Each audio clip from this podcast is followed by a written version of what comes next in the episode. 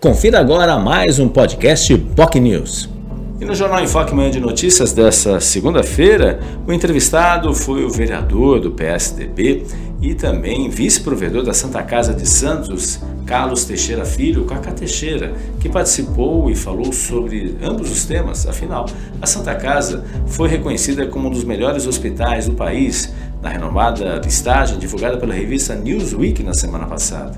Kaká falou sobre os investimentos que o hospital tem feito, eh, o reconhecimento, os desafios que estão sendo feitos também, infelizmente com a defasagem das tabelas repassadas de valores pelo SUS e os desafios também com a perspectiva inflacionária e aumento do, dos preços que vão acontecer em decorrência, infelizmente, dessa guerra que tem atraído e preocupado o mundo todo entre a Rússia e a Ucrânia. O vereador também falou sobre o desafio e a provável aprovação da proposta de reajuste de 10,06% dos servidores municipais, proposta que foi encaminhada na semana passada pela Prefeitura e está sendo analisada pela Câmara e tem até o dia 18 de março para ser votada para que efetivamente o reajuste seja incluído na folha de pagamento retroativo a fevereiro, que é a data base da categoria.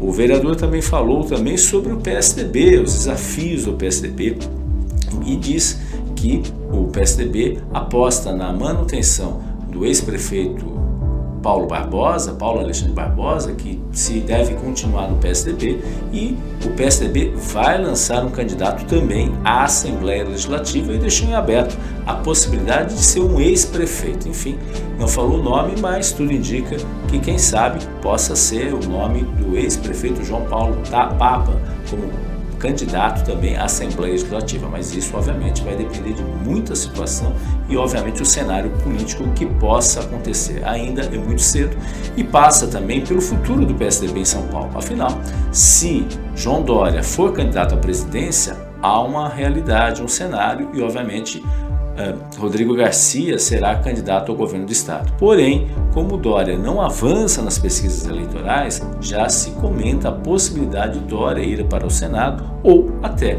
ser candidato à reeleição no governo do estado de São Paulo. Enfim, o PSDB vive esse impasse e vive esse dilema e, obviamente, isso prejudica todo o cenário e todas as estratégias que estão sendo tomadas pelo partido. Lembrando que o prazo de descompatibilização de quem pretende ser candidato encerra-se logo no início de abril. Enfim, tem menos de um mês para as lideranças do PSDB tomarem posições sobre qual cenário que elas vão ter, especialmente aqui em São Paulo, que é uma disputa muito grande, até porque o PSDB é governo desde o final do século passado, com Mário Covas, que inclusive ontem completou 21 anos da morte dele. E conforme Kaká, é, certamente se ele tivesse vivo, seria, seria, ficaria efetivamente muito chateado com o que está acontecendo com o PSDB. Ele lamentou também não só a ausência de Covas, como do seu neto, Bruno Covas, infelizmente falecido no ano passado de forma precoce em razão de uma luta que ele tinha contra o câncer.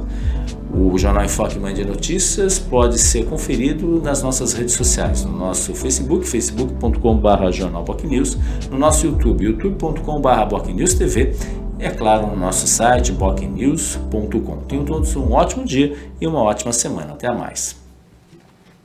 Você ouviu mais um podcast Boc News.